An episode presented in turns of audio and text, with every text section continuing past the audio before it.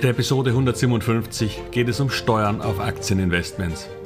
Wie können Sie steuerlich agieren, so dass das für Sie möglichst günstig ist? Sie erhalten hier einige sicher sehr wertvolle Tipps, auch wenn ich keinen Steuerberater ersetzen kann.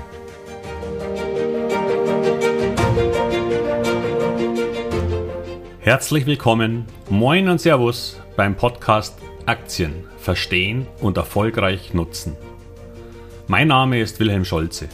In diesem Podcast erfahren Sie, wie Sie das Instrument Aktie für Ihre Geldanlagen richtig einsetzen und dabei den Großteil der Profis hinter sich lassen können. Wie Sie teure Fehler vermeiden und am Wachstum der innovativsten Firmen der Welt partizipieren. Tipps gibt's viele. Hier geht's ums Know-how. Steuern. Ein leidiges Thema, das uns alle betrifft, aber den wenigsten Spaß macht. Kurz vor Jahresende und weil es da eine wichtige Frist gibt, möchte ich Ihnen ein paar Tipps geben.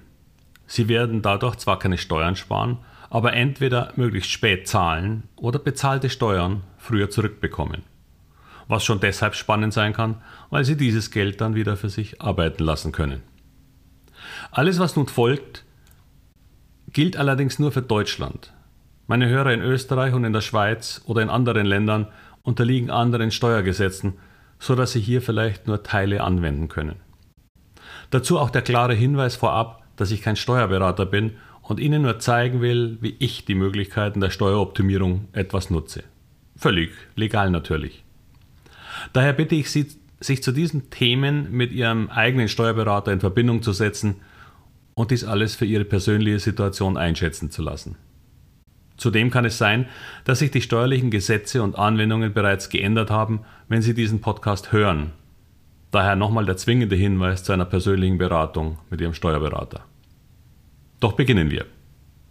Übrigens spreche ich hier ausschließlich über die Nutzung von Aktien, also dem Kauf und Verkauf von Einzelaktien, nicht von Derivaten, Hebelprodukten oder Fonds und ETFs, weil das nochmal andere steuerliche Auswirkungen oder sogar Steuertöpfe betrifft. Nochmal Steuerberater daher. Wow, was für eine Einleitung als Disclaimer. Doch beginnen wir. Ich möchte zwei Fälle unterscheiden. Erstens, Sie haben nur ein Wertpapierdepot, über das alle Ihre Transaktionen laufen. Sie kaufen und verkaufen darüber Einzelaktien. Der zweite Fall, Sie besitzen mehr als ein Wertpapierdepot. Hier kommt dann zusätzlich eine wichtige Frist ins Spiel. Fangen wir mit dem Fall 1 an. Ein Aktiendepot. Wo auch immer Sie das haben, also in Deutschland, ob bei einer Sparkasse, der Deutschen Bank oder einem der neuen Smart Broker mit ihren sehr viel günstigeren Gebühren. Denn all diese Banken machen die Verrechnung der Kapitalertragssteuern für Sie. Sie müssen sich also um Steuern und Buchungen nicht kümmern. Was sehr praktisch ist übrigens. Zuerst sollten Sie natürlich einen sogenannten Freistellungsauftrag bei Ihrer Aktiendepotbank hinterlegen, sofern Sie diesen nicht schon woanders für Zinsen hinterlegt haben. Dieser Freistellungsauftrag gibt Ihnen Steuerfreiheit über Kapitalerträge in Höhe von 1000 Euro für Alleinstehende und für 2000 Euro bei Ehepaaren und Lebenspartnern. Sie bezahlen also für die ersten Dividenden und Gewinne bis zu diesen 1 oder 2000 Euro keine Kapitalertragssteuern. Und auch darum kümmert sich Ihre Bank vollautomatisch. Erst wenn Sie darüber liegen, also zum Beispiel als Ehepaar 3000 Euro an Einnahmen aus Dividenden oder Aktiengewinnen haben, müssen Sie Steuern zahlen. Allerdings eben nur für den dann 2000 Euro übersteigenden Teil. Was in diesem Beispiel dann Kapitalertragssteuern für 1000 Euro ausmacht. Diese Steuer wird als sogenannte Abgeltungssteuer automatisch von Ihrer Bank von Ihrem Gewinn abgeschlagen. Sie erhalten dann auf Ihrem Konto nur den Nettogewinn. Im Moment liegen wir hier bei einer Steuerbelastung von 26,375 Prozent, sofern Sie keine Kirchensteuer bezahlen. Sonst käme die noch drauf.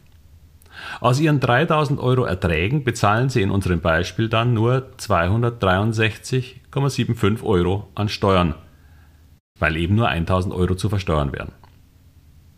Nun gehen wir im Folgenden davon aus, dass sie keine Dividenden hatten, sondern nur die gesamten Gewinne aus Aktiengewinne erzielt wurden.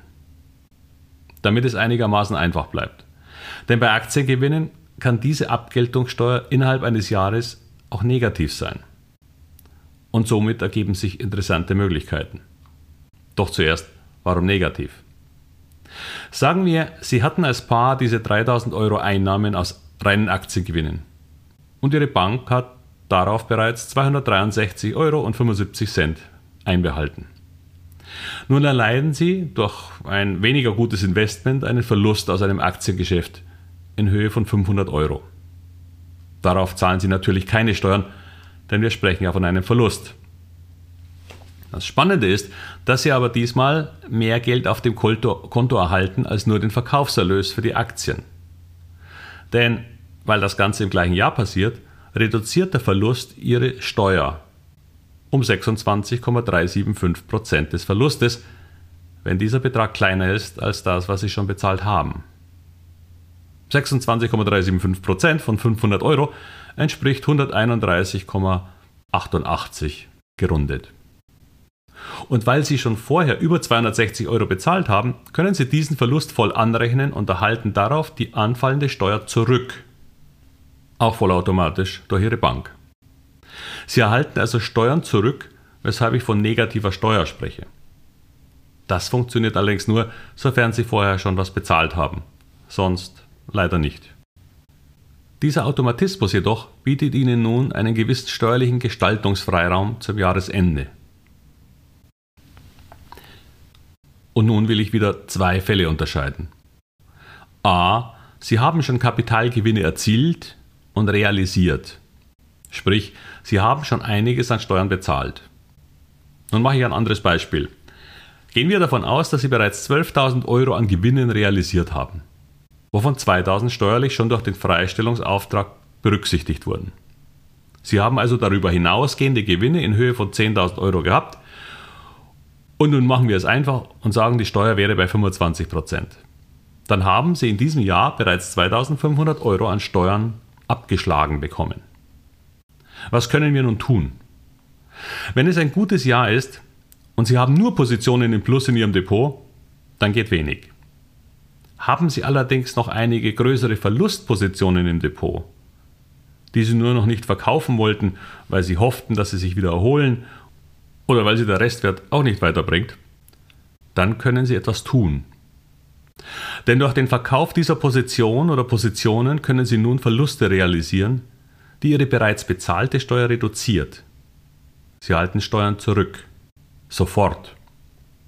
Sagen wir, Sie haben zwei Positionen mit Verlusten von zusammen 8000 Euro. Dann können Sie durch den Verkauf 2000 Euro, also 25 Prozent, von Ihrer bereits abgeschlagenen Steuer zurückerhalten. Sie reduzieren also Ihre Steuerlast sofort und nicht erst mit der nächsten Steuererklärung oder gar nicht, weil Sie diese Aktien auf ewig behalten. Wie gesagt, Verluste von 15.000 Euro können nur zum Teil angerechnet werden, nämlich bis zu der Höhe der 10.000 Euro, die Sie schon zu versteuern hatten. Mehr geht nicht in diesem Jahr.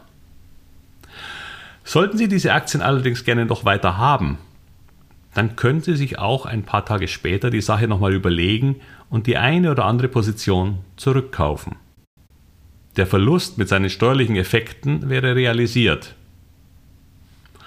Andererseits wissen Sie, dass Aktien, die sich so gar nicht in die richtige Richtung entwickeln, ohnehin kein so brillantes Investment mehr sind. Sie müssten deshalb am besten schon einen guten Grund haben, nochmal einzusteigen. Doch kommen wir zum zweiten Fall, zum Fall B.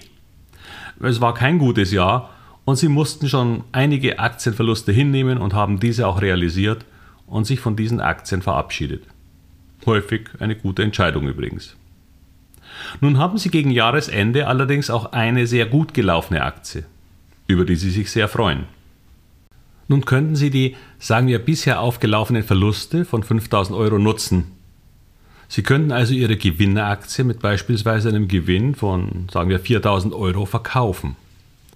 Sie würden auf diesen Gewinn nun aufgrund der bereits realisierten höheren Verluste keine Steuern bezahlen, weil dieser Gewinn mit den Verlusten verrechnet wird sofern das alles im selben Jahr passiert natürlich.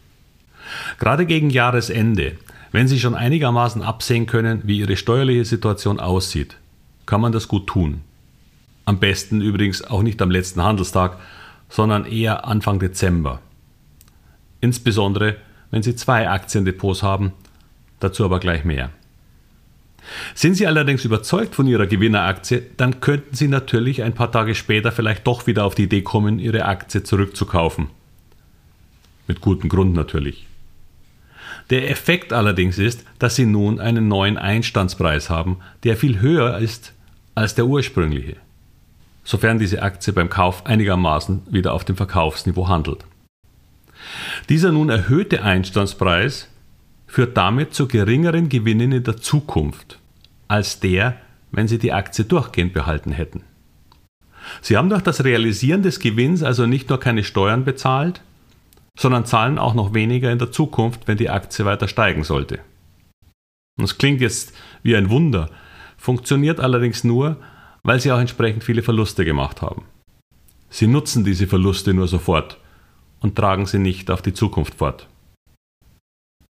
Nochmal, bitte besprechen Sie so eine Vorgehensweise mit Ihrem Steuerberater. Nur verboten ist das nicht und es ist auch kein Cum-Ex-Betrug oder sonst was, denn es handelt sich ja um Ihre Verluste, Gewinne und Steuern. Und aufgrund der inzwischen recht niedrigen Kosten bei den Handelsgebühren ist das auch kein Kostenproblem. Halten Sie aber bitte zwischen Verkauf und eventuellem Wiedereinkauf ein paar Tage Abstand und überlegen Sie gut, ob dieser Wiedereinstieg Sinn macht. Denn Verlustaktien bleiben häufig Verlustaktien. Und Gewinneraktien haben durch ihren Anstieg vielleicht bereits auch eine Bewertung erreicht, die nicht mehr so viel Potenzial übrig lässt. Diese Entscheidung ist allerdings von Ihnen in jedem Einzelfall zu treffen. Zuletzt möchte ich noch auf eine kurze wichtige Frist für Anleger hinweisen, die mehr als ein Aktiendepot haben. Es geht um den 15. Dezember jeden Jahres. Dies ist der Stichtag für eine Anforderung an Ihre Bank, Ihnen eine sogenannte Verlustbescheinigung auszustellen. Der Auftrag muss also spätestens an diesem Stichtag bei der Bank eingegangen sein. Häufig lässt sich dies unter Service bei Ihrer Bank oder auch Ihrem Online-Broker elektronisch anfordern. Machen Sie sich also einen Merker. Diese Verlustbescheinigung gibt nur dann Sinn, wenn Ihre Depots sehr unterschiedliche Performance aufweisen. Sie also auf einem Depot hohe Verluste haben und in einem anderen hohe Gewinne realisiert haben, sodass Steuern angefallen sind. Wie bereits gesagt, könnten Sie natürlich zuerst durch Verkäufe von Verlustpositionen im Gewinnerdepot die Steuerlast reduzieren. Wenn da aber weiterhin hohe Gewinne vorliegen und Sie haben ein Aktiendepot mit einem hohen realisierten, und das ist wichtig, realisierten Verlust, dann können Sie für dieses Depot bei Ihrer Bank diese Verlustbescheinigung beantragen. Diese reichen Sie dann mit Ihrer Steuererklärung ein und können so diese Verluste mit den bereits abgeführten Gewinnsteuern des anderen Depots verrechnen. Leider führt das natürlich erst mit einer Verzögerung bis zum Steuerbescheid zu dem Effekt, dass Sie dann Geld zurückerhalten. Machen Sie das aber nicht, dann werden die Verluste in Ihrem Verlustdepot einfach bei der Depotbank vorgetragen und Sie können sie nur steuerlich nutzen, wenn Sie in diesem Depot auch wieder Gewinne machen. Und das kann manchmal Jahre dauern. Sollten Sie sogar dieses Depot mangels Erfolgs schließen wollen, sollten Sie übrigens ebenfalls vorher eine Verlustbescheinigung beantragen, damit diese Verluste nicht verloren gehen. Sicherheitshalber. Ich weiß, das war jetzt mit den ganzen Zahlen vielleicht äh, etwas kompliziert in einem Podcast. Aber ich hoffe, Sie konnten trotzdem einiges für sich mitnehmen, denn da reden wir schon über Geld. Zudem möchte ich darauf hinweisen, dass ich demnächst meinen YouTube-Kanal aktiver bespielen werde und auch dieses Thema nochmals als Video entstehen wird. Inhaltlich gleich, aber dann mit Tabellen und Zahlen, die man visuell einfach besser nachvollziehen kann.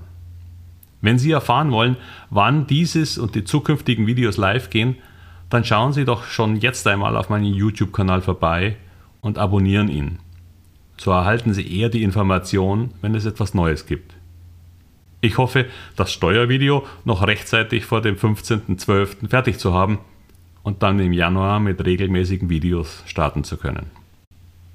Dort wird es einiges geben, was Sie auch aus den vergangenen Podcast-Folgen schon kennen, aber entweder neu gemacht, erweitert oder vielleicht mit Grafiken unterlegt ist und es kommen neue Inhalte dazu. Kann spannend werden.